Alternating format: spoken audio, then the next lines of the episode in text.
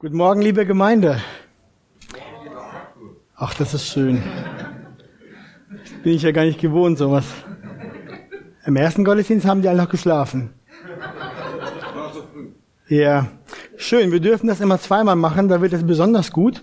Und deswegen freue ich mich, wieder zu Hause zu sein, hier bei euch. Letzten Sonntag war ich ja nicht hier, da war ich auf einer Konferenz. Und das war echt schön zu sehen, dass es noch andere Schafe gibt außer euch. Also, wir gehören zu einer großen Herde der Kinder Gottes und das ist echt ermutigend, äh, dass es andere gibt, die Jesus lieb haben, die sein Wort schätzen und ähm, das wollen wir heute tun. In sein Wort schauen und daraus lesen und auch unser Herz prüfen. Heute Morgen machen wir nicht weiter im zweiten Buch Mose, in der Serie, in der wir gerade sind, sondern wir haben einen Sonntag Zeit, um uns mit einem anderen Thema zu beschäftigen. Und der Herr hat es mir aufs Herz gelegt, das Thema Jüngerschaft mit euch zu besprechen. Es wird eine thematische Predigt sein. Ich werde euch mitnehmen durch die Schrift in ein paar Schriftstellen und Gedanken. Ich lehne mich darin auch an das Buch an Wahre Jüngerschaft von William MacDonald. Kann ich empfehlen.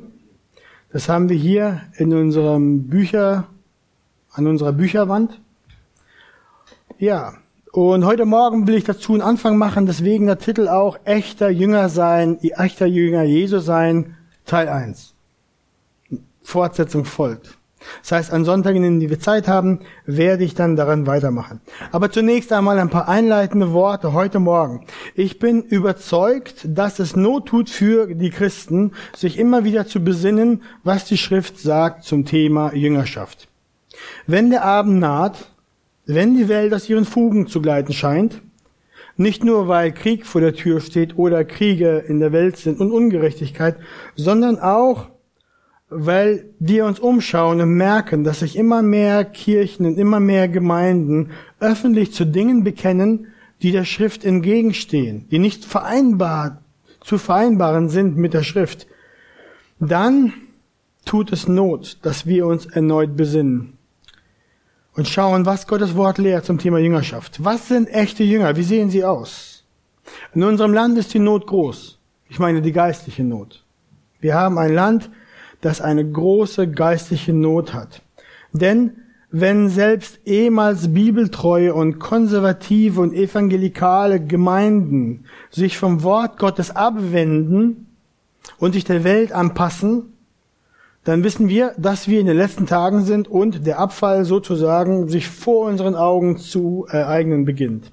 Als Beispiel dafür habe ich mitgebracht, ähm, denke ich da an die Coming-in-Initiative, in der sich Gläubige schon seit 2012, und ich zitiere, für einen neuen offenen Umgang mit LSBTQ-Menschen auch in konservativen beziehungsweise evangelikalen Gemeinden einsetzen und die auch proklamieren, und ich zitiere, die Zeit ist reif, sichtbar zu werden. Denn Ausgrenzungen im Namen Jesu passen einfach nicht zum Evangelium. Wir bei Coming In träumen von christlicher Gemeinde, in der jede, jeder willkommen ist, egal ob lesbisch, schwul, bi, trans oder anders queer. Mein Herz schmerzt, wenn ich so etwas lese. Wir träumen nicht davon, eine Gemeinde zu sein, in der jeder willkommen ist, Egal ob lesbisch, schwul, bi, trans oder anders queer. Wir leben es. Amen. In der Tat, jeder, der sich als solcher ansieht, ist bei uns herzlich willkommen. Wie auch jeder andere Mensch. Aber mit diesem Satz hören wir nicht auf. Wir hören nicht auf beim Ihr seid alle herzlich willkommen. Jeder ist willkommen, zu Jesus zu kommen. Punkt. Das ist wahr. Aber das Wort Gottes, das Evangelium, der Heilige Geist werden niemanden so lassen, wie er hier reinkommt. Genauer ausgedrückt, es auf den Punkt gebracht, die Bibel lehrt, dass lesbisch, schwul, bi, trans oder anders queer zu sein und zu leben Sünde ist und nicht zum Wort Gottes und zu seinem Willen passt, sondern wie alle anderen Werke des Fleisches nach Galater 5, 19, 21 Sünde ist. Und ihr habt den Galater 5 vor euch. Aus der neuen Genfer im Übrigen ist klar ersichtlich, was die Auswirkungen sind, wenn man sich von der eigenen Natur beherrschen lässt. Sexuelle Unmoral, Schamlosigkeit, Ausschweifen, Götzendienst, okkulte Praktiken, Feindseligkeit, Streit, Eifersucht, Wutausbrüche, Rechthaberei, Zerwürfnisse, Spaltungen, Neid, Trunkenheit, Fressgier und noch vieles andere, was genauso verwerflich ist. Ich kann euch diesbezüglich nur warnen. wie ich es schon früher getan habe. Wer so lebt und handelt, wird kein Anteil am Reich Gottes bekommen, dem Erbe, das Gott für uns bereithält. Paulus stellt hier klipp und klar, ein Verbleiben in Sünde und Trennung zu Gott, egal wie die Sünde heißt. Und auch egal, wie sehr die Welt und eine sich von der von Gott abwendenden Gemeinde und Kirche meint, dass das alles okay ist. Das bringt am Ende nichts als Tod und Verdammnis in der Hölle. Dies ist nur ein Beispiel davon, wie die Gemeinde Christi sich abwendet von dem offenbarten Willen Gottes und in die gleiche Tröte bläst wie die Welt, wie andere liberale, gottlose Bewegungen unter dem Mantel der Liebe und der Inklusion. Ich stehe dazu, dass es lieblos ist, Menschen nicht die Wahrheit aus dem Wort Gottes zu sagen, damit sie wirklich frei werden von der Knechtschaft der Sünde, damit sie auf ewig errettet werden, sondern sie in einem Lebenswandel des Ungehorsams belasse und ihnen das Gefühl der Sicherheit lasse, mit dem sie auf dem sicheren Weg in die Verdammnis sind. Wenn wir in einer Welt leben, in der Menschen sich abwenden vom Wort Gottes, um uns herum passiert das, dann ist es umso wichtiger, dass wir heute Morgen und in den nächsten Sonntagen dann felsenfest wissen aus dem Wort Gottes, was ein Jünger Christi ausmacht, was sein Wort lehrt, damit wir unser Herz prüfen, damit wir Buße tun und ihm weiter nachfolgen. Deswegen der Titel der Predigt heute Morgen, echter Jünger Jesu sein, Teil 1. Und der erste Punkt für heute Morgen ist, wie wird man echter Jünger Jesu? Das ist die wichtigste Frage. Das ist die Frage, die wir am Anfang gleich zu beantworten haben. Und wenn wir die Bibel lesen und wenn wir die Bibel kennen, dann erinnert ihr euch, als Jesus begann seinen Dienst und seine Jünger zu sich sammelte, dann ging er zu ihnen und sagte, als er aber am See von Galiläen entlang ging, sah er Simon und dessen Bruder Andreas. Die warfen das Netz aus dem See, denn sie waren Fischer. Und Jesus sprach zu ihnen, folgt mir nach, und ich will euch zu Menschenfischern machen. Da verließen sie sogleich ihre Netze und folgten ihm nach. Und als er von dort ein wenig weiter ging, sah er Jakobus, den Sohn des Zebedeus, und seinen Bruder Johannes, die auch im Schiff waren und die Netze flickten.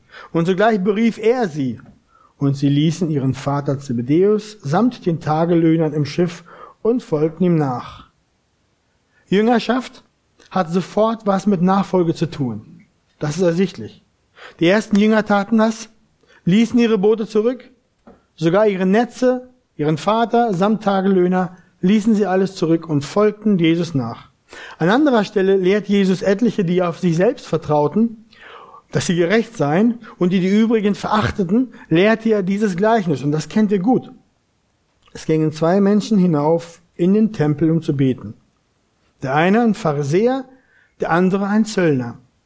Der Pharisäer stellte sich hin und betete so zu Gott. O Gott, ich danke dir, dass ich nicht bin wie die übrigen Menschen, Räuber, ungerechte Ehebrecher oder wie der Zöllner da.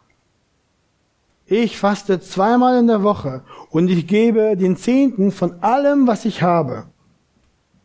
Der Zöllner aber stand von ferne und wagte nicht mal seine Augen aufzuheben, lesen wir, sondern schlug sich an die Brust und sagte, Oh Gott, sei mir Sünder gnädig. Was sagt Jesus dann am Ende? Er sagt, ich sage euch, dieser ging gerechtfertigt in sein Haus hinab, im Gegensatz zu jenem. Wer ging gerechtfertigt nach Hause? Der Zöllner, nicht der Pharisäer.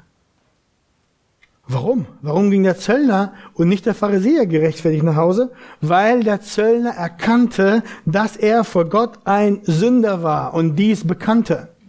Der Pharisäer aber verblieb in seinem harten, stolzen, selbstgerechten Herz und tat keine Buße und kam nicht zu Gott.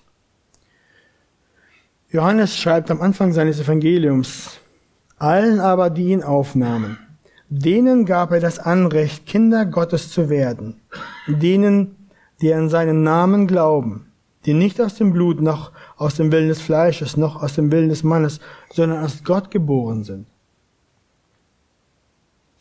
Diejenigen, die Jesus annehmen, sind diejenigen, die aus Gott geboren sind. Der Weg der echten Nachfolge, dem Nachfolgen Jesu, dem Jüngersein, fängt an damit, dass ein Mensch von neuem geboren wird. Das geschieht, wenn ein Mensch begreift, dass er sündig ist, dass er verloren ist, dass er vor Gott nicht bestehen kann, dass er vor ihm nackt dasteht. Wenn er zugibt, dass er sich weder durch seinen Supercharakter noch durch seine Hammertaten selbst retten kann. Wenn er von ganzem Herzen glaubt, dass Jesus Christus der Sohn Gottes ist, der für ihn am Kreuz gestorben ist, um für seine Sünden zu sterben und ihn mit Gott zu versöhnen. Wenn er sich dann bewusst entschließt, sein ganzes Vertrauen auf Christus zu werfen und nicht auf seine Taten und seinen Charakter, sein ganzes Vertrauen auf Christus und ihn als Herrn und Meister in seinem Leben anzuerkennen, dann wird einer ein echter Jünger Christi, Nachfolger wiedergeboren, Kind Gottes.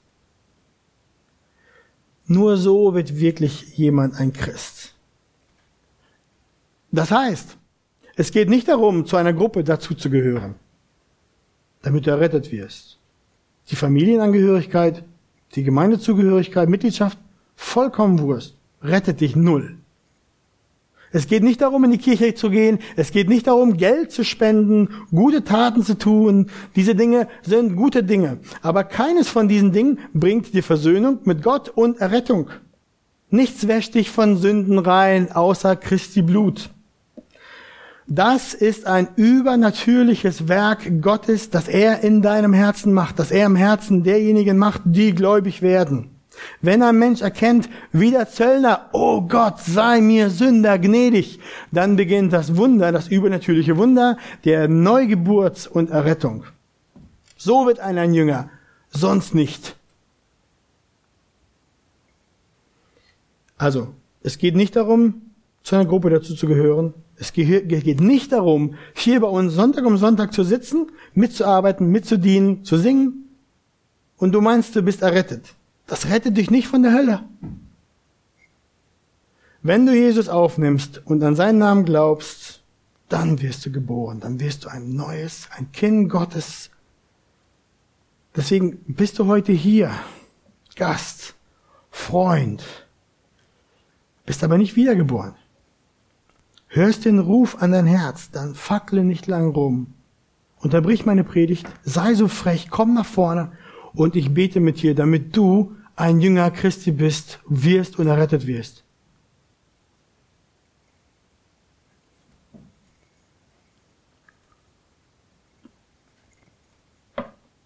Wenn nicht jetzt gleich, dann komm nach dem Gottesdienst.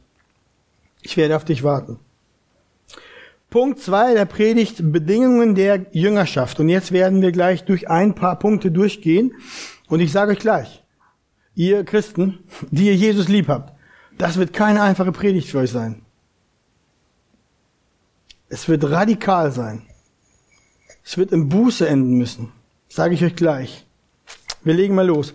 Wahre Jüngerschaft bedeutet völlige Hingabe zum Herrn Jesus Christus. Jesus sucht nicht nach Männern und Frauen, die ein bisschen Zeit für ihn haben. Vielleicht einen Abend pro Woche oder sogar ein Wochenende. Er sucht nicht nach Leuten, die sich zuerst das Leben sortiert haben, sich ein fettes Konto angespart haben, Haus schön, Rasen gepflegt, Boot poliert, Auto in der Einfahrt, alles pick Jetzt habe ich Zeit, ich kümmere mich jetzt mal um die Dinge Gottes und lebe mal ein bisschen für ihn nach dem, was ich noch so übrig habe. Nein, Jesus sucht nicht solche Männer und Frauen, sondern er sucht Männer und Frauen, bei denen er in dem Herzen und im Leben am ersten Platz steht und sitzt. Solche. Jesus verlangt von uns Jüngern und Christen nichts anderes als bedingungslose Liebe. Äh, Hingabe. Da kommen wir noch zu. Bedingungslose Hingabe. Weil er hat am Kreuz auf Golgatha das getan.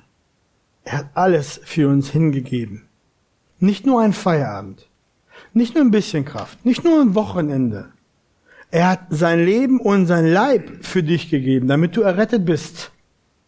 Von Gott, dem Vater, lesen wir, seinen eigenen Sohn hat er nicht verschont, sondern hat ihn für uns alle dahingegeben. Gott der Vater hat alles hingegeben für uns. Das teuerste hat er hingegeben für die Errettung der miesen, dreckigen, gemeinden Sünder. Also uns. Gott der Vater, der Sohn, der Heilige Geist haben alles gegeben, um Sünder zu retten. Nicht nur allgemein, sondern ganz speziell für dich, der du da sitzt. Für dich. Dessen musst du dir gewahr werden. Die Liebe Gottes ist nicht ein großes Ding, das mehr, ja, aber es ist auch absolut speziell in deinem Herzen anwendbar. Der Preis der Rettung von deiner Haut und deiner ewigen Seele war hoch, war sehr hoch, war unermesslich hoch. Darum verlangt Gott auch von dir nichts Geringeres als dein ganzes, ungeteiltes Herz und dein ganzes, ungeteiltes Leben. Das ist die richtige, das ist die einzig richtige Antwort auf das Opfer Christi auf Golgatha. Jesus stellt hohe Anforderungen an seine Jünger. Das werden wir immer und immer wieder sehen. Er ist radikal.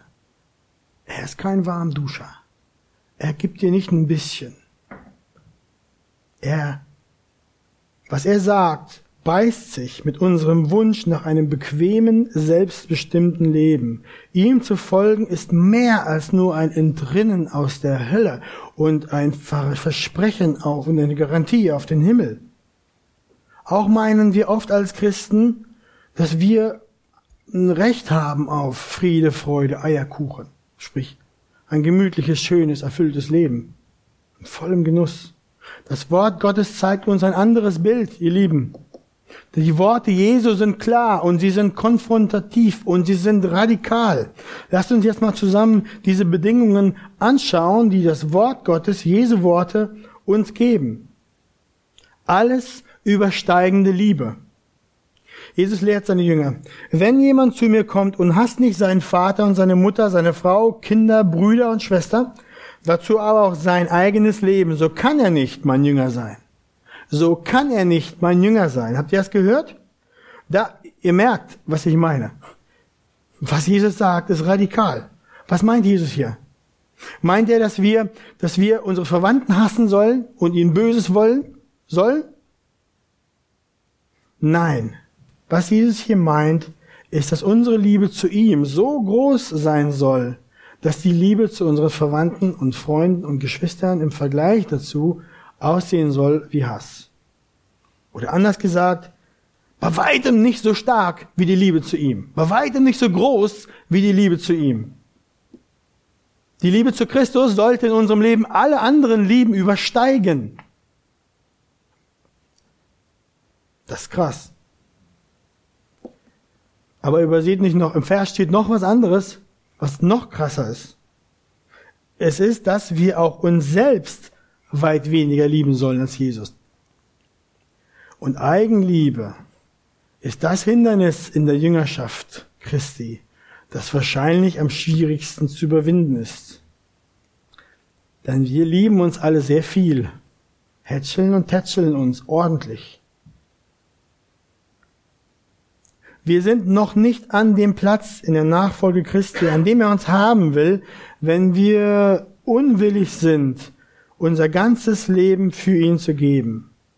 Wenn wir Jesus zwar gut finden, ihn in unserem Leben haben wollen, aber wir immer noch zuerst nach uns schauen nach, und, und nach unserer Fuchtel leben wollen, nach unserem Plan und Gutdünken, dann sind wir nicht da, wo Jesus uns haben will. Jesus teilt seinen Thron mit niemandem in deinem Leben. Jesus wird auch kein Hausgötze, den du bequem praktisch in den Schrank stecken kannst. Und wenn du mal Lust hast, dann holst du ihn wieder raus und machst ein bisschen Hu. Entweder er ist dein Meister und dein Herr und er hat alles, oder er ist es nicht. Er teilt den Thron nicht in deinem Herzen. Dann sehen wir der zweite Punkt, Verleugnung des Ichs und Wahl des Kreuzes. Jesus lehrt seinen Jüngern, wenn jemand mir nachkommen will, so verleugne er sich selbst und nehme sein Kreuz auf sich und folge mir nach. Wenn wir Jesus nachfolgen wollen, dann müssen wir so leben, dass wir uns selbst verleugnen. Was bedeutet das? nicht mehr zu essen, nicht mehr zu schlafen. Das bedeutet, dass wir so leben, dass Jesus unser Herr ist in allen Dingen. Dass er völlige Herrschaft und Kontrolle hat über mein Leben, in dem, was wir entscheiden und was wir tun, was in unserem Leben abgeht und wohin wir hinwollen. Dass wir nach seinem Willen fragen. Es bedeutet, dass wir uns dessen gewahr werden, dass wir auch keine Rechte haben vor ihm. Weil er der Herr ist. Ich bin nicht der Herr. Ich bestimme nicht, wo die Reise hingeht. Der Herr tut es.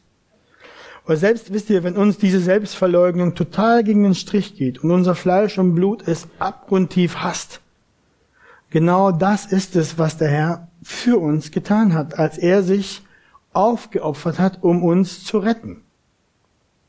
Und wir beugen uns auch nicht unter seinen Aufruf, dass er unser Herr ist. Primär deswegen, weil wir sollen, sondern weil wir ihn lieben. Weil er uns so sehr geliebt hat. Vertrau darauf, Jünger, Christi, Kind Gottes. Vertrau darauf, dass dein Herr dich liebt und sein Weg für dich Segen und Freude bringt. Nicht dein Weg. Dein Weg führt dich direkt in die Hölle. Vertraue seinem Weg. Er ist der Schöpfer, er ist der Urheber deines Glaubens und er hält dein Leben, er führt dich. Dann sehen wir auch, diese Worte lehren auch, wenn wir Jesus nachfolgen wollen, dann müssen wir so leben, dass wir unser Kreuz auf uns nehmen. Was soll das sein, unser Kreuz? Das Kreuz steht hier für alles Leiden als Menschen oder als Christen, Schicksalsschläge, Unglücke, Verfolgen, Verfolgungen um der Gerechtigkeit willen. Jede Schwierigkeit, die uns begegnet, entweder dafür, weil wir Gutes tun oder weil wir Schlechtes lassen. Jeder Jünger Christi hat sein eigenes Kreuz, das er tragen muss. Damit sollte man auch rechnen. Und jeder von uns hat auch seine Pflichten zu erfüllen und jeder spürt auch die Last auf sich am meisten. Hm. Du Jünger Christi, Du musst auf dich nehmen, was er dir auferlegt. Weil er es in seiner Souveränität und in seiner Weisheit für dich so vorgesehen hat. Wenn du ihm nicht folgen willst und das Kreuz des Schmaches, der Verfolgung, des Spottes um seinetwillen nicht auf dich nehmen willst, dann musst du nur so leben wie die Welt. Dann hast du keine Verfolgung, Schmach, Schande, Beschimpfung. Aber seine Jünger sind nicht so. Seine Jünger schrecken nicht davor zurück, das zu tragen, was er ihnen gibt. Sie verleugnen sich selbst und sie tragen ihr Kreuz, das er ihnen gibt. Wir müssen ihm durch diese dunklen Täler, Leid, Nöte und Verfolgung und den Widerstand folgen, ohne zu jammern und uns zu beschweren. Unser Jammern und Beschweren verrät doch nur unsere Herzenseinstellung des Unglaubens des Misstrauens, des fehlenden Vertrauens. Weil wir dann unserem Herzen sagen, Gott, warum gibst du mir so ein hartes Stück? Ich habe doch was viel Besseres verdient. Du hast da einen Fehler gemacht, glaube ich. So geht das nicht. Ich bin dein Kind. Ich will Friede, Freude, Eierkuchen. Wir haben aber dann vergessen, dass er alle Dinge uns zum Besten dienen lässt und uns ewig liebt. Römer 8 würde dann sagen, er hat mit er hat uns seinen, sein Bestes geopfert. Jesus Christus, sein Sohn. Wie würde er mit, mit ihm nicht alles uns schenken? Gott ist nicht kleinlich, dass er Gaben zurückhält. Er hat euch lieb und hat seinen Sohn gegeben. Wie sollte er was anderes zurückhalten? Ehre, Job und Geld, Haus und Boot, Angeln und schönes Chillen, das ist alles kein Problem für ihn. Er weiß besser, was du brauchst. Wenn dich beides, Selbstverleugnung und Kreuz auf dich nehmen, deine Nachfolge beißt, sodass du es hast, dann tue Buße und beuge dich. Vertraue ihm, beuge dich unter seine liebenden Hände und danke ihm für alles, was er dir gegeben hat. Jammern und Klagen ist keine Einstellung für ein Kind Gottes, für einen Jünger des Herrn. Vertraue dem Herrn auch wenn du es nicht verstehst. Die nächste Bedingung. Leben in der Nachfolge. Wir hatten den Vers schon, aber achtet nochmal auf das Ende. Da steht, wenn jemand mir nachkommen will, so verleugne er sich selbst und nehme sein Kreuz auf sich und folge mir nach. Ein konstantes, stetiges ihm nachfolgen. Damit wir verstehen können, was Jesus meint mit, wenn er sagt, folge mir nach. Da müssen wir uns fragen, wie sah sein Leben aus? Was kennzeichnete sein Leben? Denn so wie er gelebt hat, müssen wir auch gehen. Ich fasse es euch zusammen. Es war ein Leben des Gehorsams gegenüber Gott. Es war ein Leben in der Kraft des Heiligen Geistes. Es war ein Leben der selbstlosen, des selbstlosen Dienstes an anderen. Es war ein Leben in Geduld, des Leidens und der Ausdauer trotz boshafter Misshandlung. Es war ein Leben voller Eifer, voller Verausgabung, ein Leben der Selbstbeherrschung, der Sanftmut, der Freundlichkeit, der Treue und der Hingabe. Wenn wir seine Jünger sein wollen, dann müssen wir so leben, wie er es tat. Klar ist sofort, für jeden, der ehrlich zuhört, das schaffe ich das kann ich nicht. Das habe ich nicht. Es ist unmöglich, ihn gleich zu tun. Er war ohne Sünde, wir sind es nicht. Und zumal muss man gleich betonen, wir retten uns nicht dadurch, dass wir das versuchen, so zu leben wie Jesus. Wir machen uns vor Gott nicht angenehmer. Wir erreichen unseren Stand nicht bei ihm, dass wir angenommen sind. Die Annahme, Vergebung, Versöhnung bekriegen wir nur durch das Werk Christi am Kreuz. Aber weil wir ihn lieben, weil er uns zuerst geliebt hat. Deswegen werden wir unser Bestes geben, unserem Herrn in seinen Fußstapfen zu folgen. Das ist ein, das ist ein Spannungsfeld. Merkt ihr das? Die Schrift sagt klar, worin wir errettet sind. Nichts, was sie tut. Aber folge ihm. Mache wie ich, sagt Jesus. Das bringt uns zur nächsten Bedingung. Bleiben im Wort. Jesus lehrt die Menschen, die sich um ihn versammelt hatten, weil sie angefangen hatten, an ihn zu glauben. Und er sagt ihnen, als er erklärt, wie Jüngerschaft aussieht, wenn ihr meinem Wort in meinem Wort bleibt, so seid ihr wahrhaftig meine Jünger. Wie seid ihr wahrhaftig seine Jünger? Wenn ihr in seinem Wort bleibt. Die Jüngerschaft Jesu hat damit zu tun, dass wir in seinem Wort bleiben.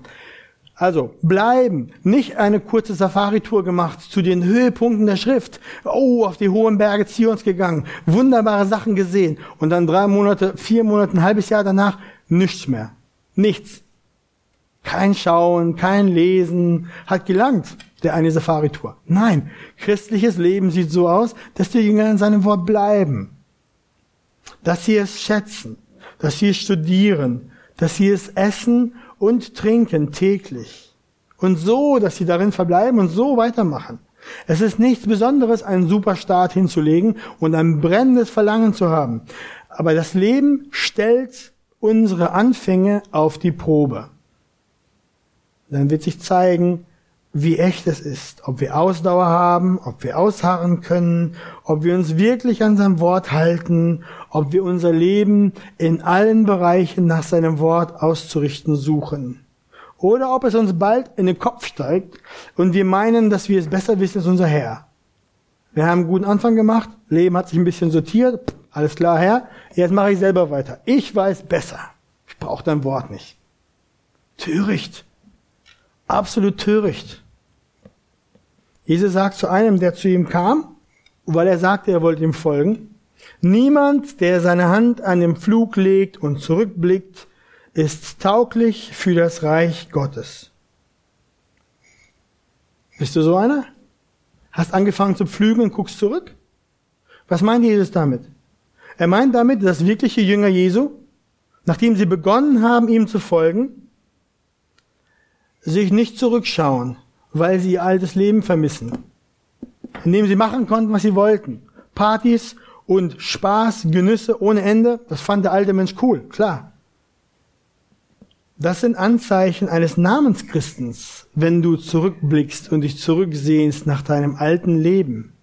Wenn du so denkst, dich nach deinem alten Leben in Sodom und Gomorra zurücksehnst, dann wird die Furche, die du ziehst als Jünger Christi, absolut schief und krumm und macht ihm definitiv keine Ehre. Das ist ein Jammerspiel dann. Kehre um. Werde ein echter Christ. Schaue beständig auf Christus. Jage ihm nach. Denn er ist dein Ziel und dein Preis. Du kannst ihm nicht folgen, es sei denn, du liest sein Wort. Weil wir heute nicht in der Zeit sind, wo er physisch vor uns steht, vor uns hergeht, zu uns spricht, sondern wir können ihn nur sehen und ihm nachfolgen, wenn wir sein Wort lesen, wenn wir verstehen, wer er ist und was er sagt. Also wenn du zu mir kommst und sagst, Arthur, was sagt der Herr dir diese Woche? Und ich habe äh, äh, äh, nix. Das ist ein Zeichen dafür, dass ich irgendwie nichts hab, oder? Das ist ein Zeichen dafür, dass ich nichts gelesen habe und nicht weiß, was der Herr macht an meinem Herzen. Das ist, äh, wie soll ich sagen, gelinde gesagt ist das peinlich, drastisch gesagt ist das kein gutes Zeugnis dafür, dass du in einem Wort bist. Also, du kannst ihm nicht folgen, es sei denn, du liest sein Wort. Darum kannst du sagen, was du willst. Aber ein echter Jünger wird sein Wort lieben und sich damit beschäftigen. Es essen und trinken. Er wird sich den Arm ausdrehen rückwärts, dass er dazu kommt, sein Wort zu essen und zu trinken. Nächste Bedingung. Innige Liebe zu den Glaubensgeschwistern. Nach dem letzten Abendmahl erklärte Jesus seinen Jüngern, ein neues Gebot gebe ich euch, dass ihr einander lieben sollt, damit, wie ich euch geliebt habe, auch ihr einander liebt. Daran wird jedermann erkennen, dass ihr meine Jünger seid, wenn ihr Liebe untereinander habt. Schaut mal genau hin. Jesus sagt ihnen, das Gebot ist, dass ihr einander liebt. Und er sagt ihnen auch die Qualifikation dafür, wie diese Liebe aussehen soll. Die soll nicht so sein, man weiß ich nicht, so schön halt. Nein, er qualifiziert das dadurch, dass er sagt, wie ich euch geliebt habe. Und was würde jetzt ein paar Stunden später passieren? Die Jünger würden sehen, wie die Liebe Christi aussieht. Die Liebe Christi hat sich auf, hat ihn aufgeopfert am Kreuz. Bis zum Tod reicht seine Liebe. Und diese Art von Liebe, sagt Jesus, sollt ihr untereinander haben. Hm. Christus ist es, der den Jüngern zeigt, wie Liebe aussieht die sie untereinander haben sollen. Christus ist es auch, der der Grund ist, auf, warum diese Liebe überhaupt passieren kann unter uns. Und aus welcher Kraft wir diese Liebe, diese echte, ungeheuchelte Liebe zueinander haben. Das ist die Liebe, die den anderen höher achtet als sich selbst, Philippa 2, 3. Und es ist die Liebe, die der Menge der Sünden bedeckt, 1. Petrus 4, Vers 8. Es ist die Liebe, die Paulus besingt im 1. Korinther 13. Die Liebe ist langmütig und gütig, die Liebe beneidet nicht, die Liebe prahlt nicht, sie bläht sich nicht auf, sie ist nicht unanständig, sie sucht nicht das ihre, sie lässt sich nicht erbittern, sie rechnet das Böse nicht zu, sie freut sich nicht an der Ungerechtigkeit, sie freut sich aber an der Wahrheit, sie erträgt alles, sie glaubt glaubt alles, sie hofft alles, sie erduldet alles. Ich weiß nicht, wie es euch geht damit, aber oh Herr, was mache ich denn? Wir genügen dem nicht. Wir haben nicht diese Liebe. Ohne diese Liebe ist aber unsere Jüngerschaft ein kalter gesetzlicher Zwang oder bestenfalls eine gut einstudierte Show. Aber wenn diese Liebe in der Gemeinschaft ist, dann kommen die Gäste und Besucher, merken, hier passiert was Übernatürliches. Ja, Gott ist da, inmitten seines Volkes. Also, Bruder oder Schwester, wenn du in einem ständigen Groll gegen Geschwister oder gegen die Gemeinde lebst, dann frage dich, ob du sein Jünger bist oder ob du zur Menge dazu gehörst, die einfach gerne um Jesus drumherum war und ihm zugehört hat. Es ist nämlich unmöglich, eine Liebe zu deinem Heiland zu bekennen und gleichzeitig in Lieblosigkeit gegenüber deinem Bruder, deiner Schwester zu verharren.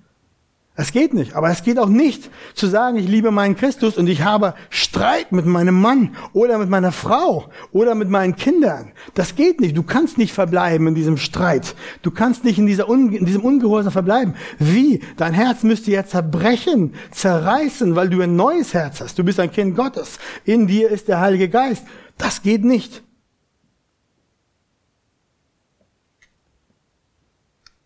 Deswegen, die letzte Bedingung für heute Morgen, alles aufgeben, um ihm zu folgen. Das, der Vers ist ein Hammervers.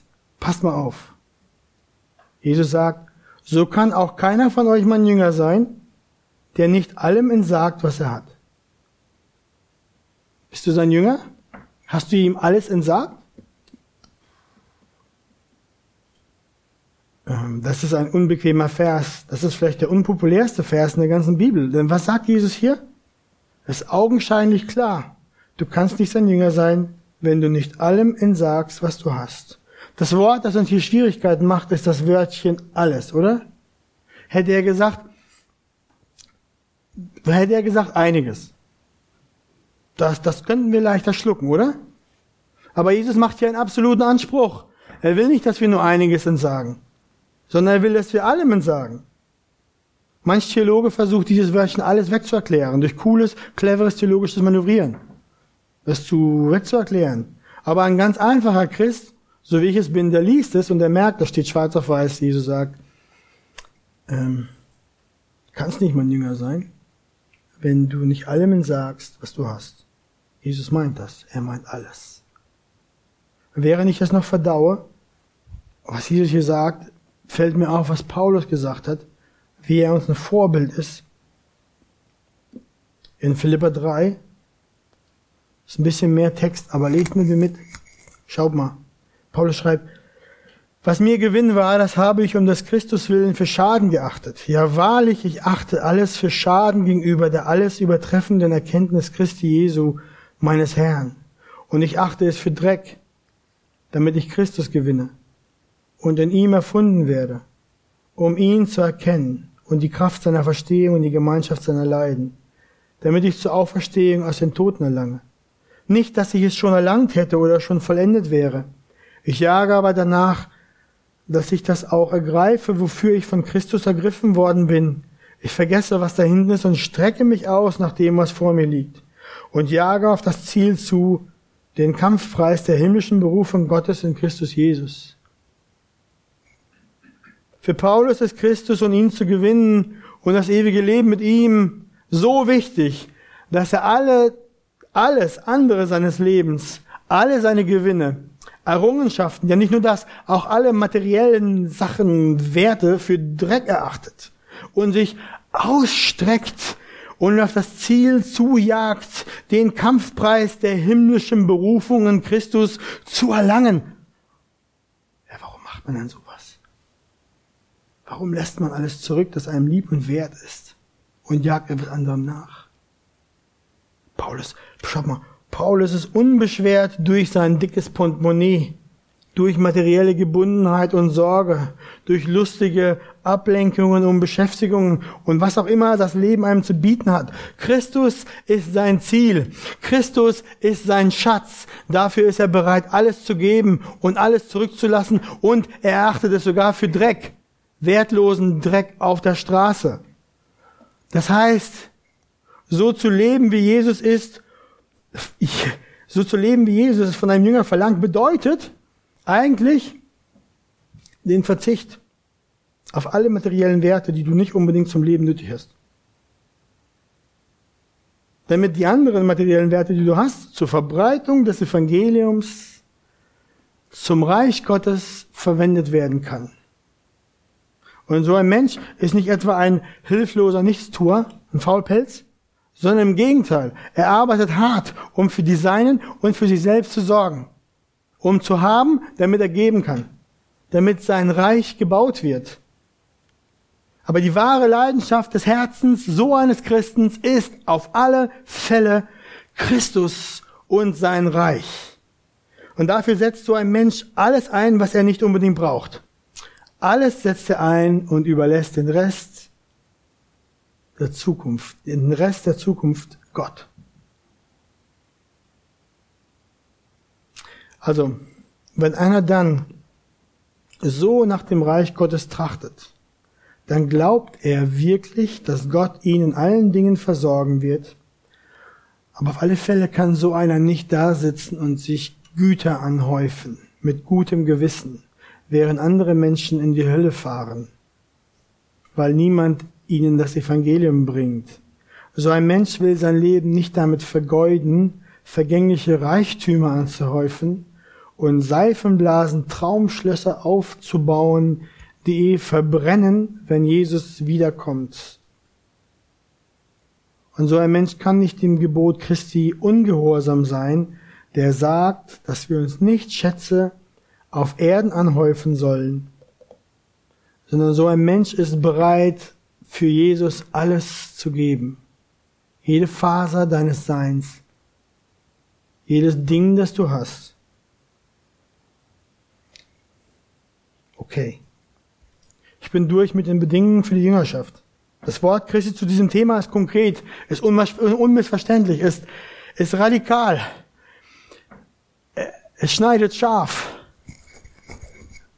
Und ich weiß nicht genau, wie es dir damit geht, aber diese Verse, die haben mich überführt. Dass ich ein unnützer Knecht bin.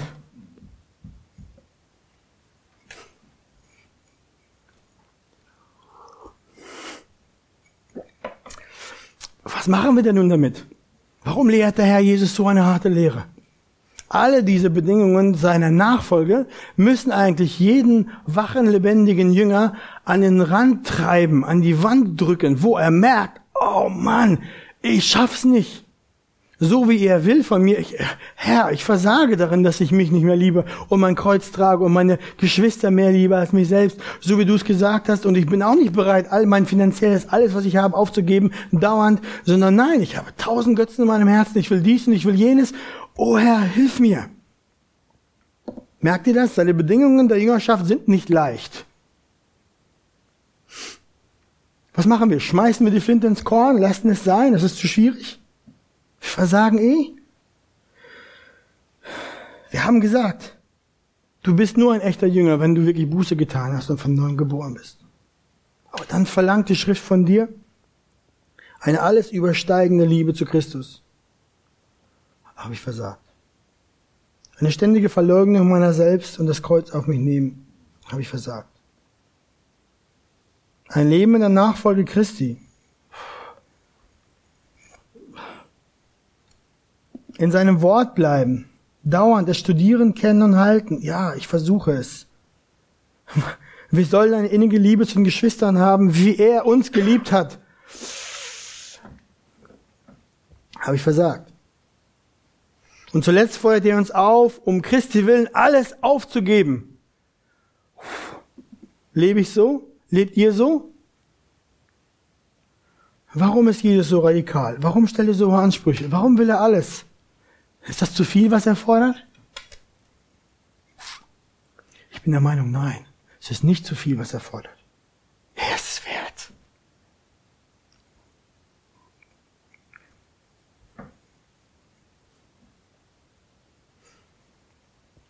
Er ist es wert. Die Ewigkeit in seiner Herrlichkeit in einer unaussprechlichen Freude an ihm und an seinem Rettungswerk. Ist es wert, ewiges Leben in völliger Erfüllung aller Sehnsüchte und Träume, aller deiner Verlangen und Wünsche, zusammen mit allen, die jemals Christus geliebt und ihm gedient haben, zusammen mit allem, die ihn jemals gekannt haben über die Geschichten, die Zeit, in völligem Frieden, keine Sünde mehr, keine Tränen, kein Leid. Er ist es wert. Frieden mit Gott, echte Annahme, Versöhnung. Ja, er ist es wert, Vergebung von ihm getragen zu sein.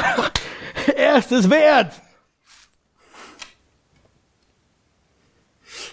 Und dann, wenn du Jesus kennst, kannst du es bezeugen. Wenn du mit ihm auch nur ein Stück gegangen bist, dann kannst du es bezeugen. Seine Wege sind diejenigen, die dir wirklich Frieden bringen. Wenn du ihm folgst und ihm gehst, dann merkst du, dein Herz hat Ruhe, hat Frieden, Erfüllung. Nicht wie die Welt es gibt. Nicht bunt verpackte Luftballons, die aber poppen am nächsten Mal, wo ein Wind kommt, sondern beständiges, wahres, vom Feuer geläutertes Gold. Deine Freude und dein Frieden als Kind Gottes ist nicht abhängig von deiner Familie, von deinem Job, von deinem Einkommen, von deinem Haus, von deinem Auto, von deiner Hängematte im Garten, von deinem Cocktail. Die geistlichen Segnungen, die wir von ihm empfangen, sind köstlicher und unbezahlbarer, tiefer und bleibender, nicht wie die Welt es gibt. Und darüber hinaus hast du Segen und Reichtum hier auf dieser Welt in deiner Familie, gesegnete Familie. Du kannst Frieden haben, du kannst Versöhnung haben, du kannst echte, blühende, fruchtbringende Ehen haben. Und er gibt uns auch ein Haus, ein Dach über dem Kopf, ein Auto, wo sogar eine Sitzheizung drin ist, da gibt es Momente mit Freunden, mit ein bisschen Kaffee und einer Torte in einem Gespräch, Gemeinschaft. Merkt ihr das? Wir sind überreich geschenkt. Wir sind reich, wenn wir ihm gehören. Aber keine dieser Dinge, die wir haben, auf dieser Welt hier genießen, sind es wert, dass sie den ersten Platz in unserem Leben einnehmen. Alleine Christus ist es wert, dass wir ihm dienen und er unser Herr ist. Allein er soll unsere Sonne sein, unsere Hoffnung, unser Reichtum, unser Schatz. Nur so geht es. Und wenn du heute versagt hast, an einem Punkt, nicht so wie ich, an allen, dann hast du nur eine Chance. Es ist das Kreuz, das Evangelium. Herr, ich kann nicht. Hilf mir. Ich will mehr. Dass wir so, so sagen können wie David. Du bist mein Herr. Es gibt für mich nichts Gutes außer dir. Wenn du merkst, dass dein Herz nicht so ist, wie Jesus von dir verlangt, dass du kein guter Jünger bist, erinnere dich an das Evangelium. Du fängst nämlich nicht nur an, mit dem Evangelium ein Kind Gottes zu sein, du gehst jeden Tag weiter als Kind Gottes mit dem Evangelium. Komme zu deinem Herrn so wie der Zöllner und sage, sei mir gnädig, euer Herr. Vergib mir, dass ich anderes mehr wert erachtet habe, dass ich mich mehr geliebt habe als dich, dass ich mich nicht verleugnet habe, sondern nur für mich gelebt habe. Vergib mir meine abkühlende Liebe zu meinen Geschwistern. Vergib mir meine Appetitlosigkeit zu deinem Wort hin und mein Trachten nach meinem eigenen Reich anstatt nach deinem Reich. Und der Herr wird dir vergeben. Dein Herr hat sein Blut ausgegossen für dich. Er wird dich aufrichten. Er wird dich weiterleiten, sodass du wirklich ein wahrer Jünger wirst. Weil sein Wort steht und er gesagt hat, gesagt hat, hm, Philippa 1, Vers 6, der, der ein gutes Werk in euch angefangen hat, wird es vollenden. Der Herr macht es in uns. Aber wir sind trotzdem aufgerufen, alles zu geben. Amen.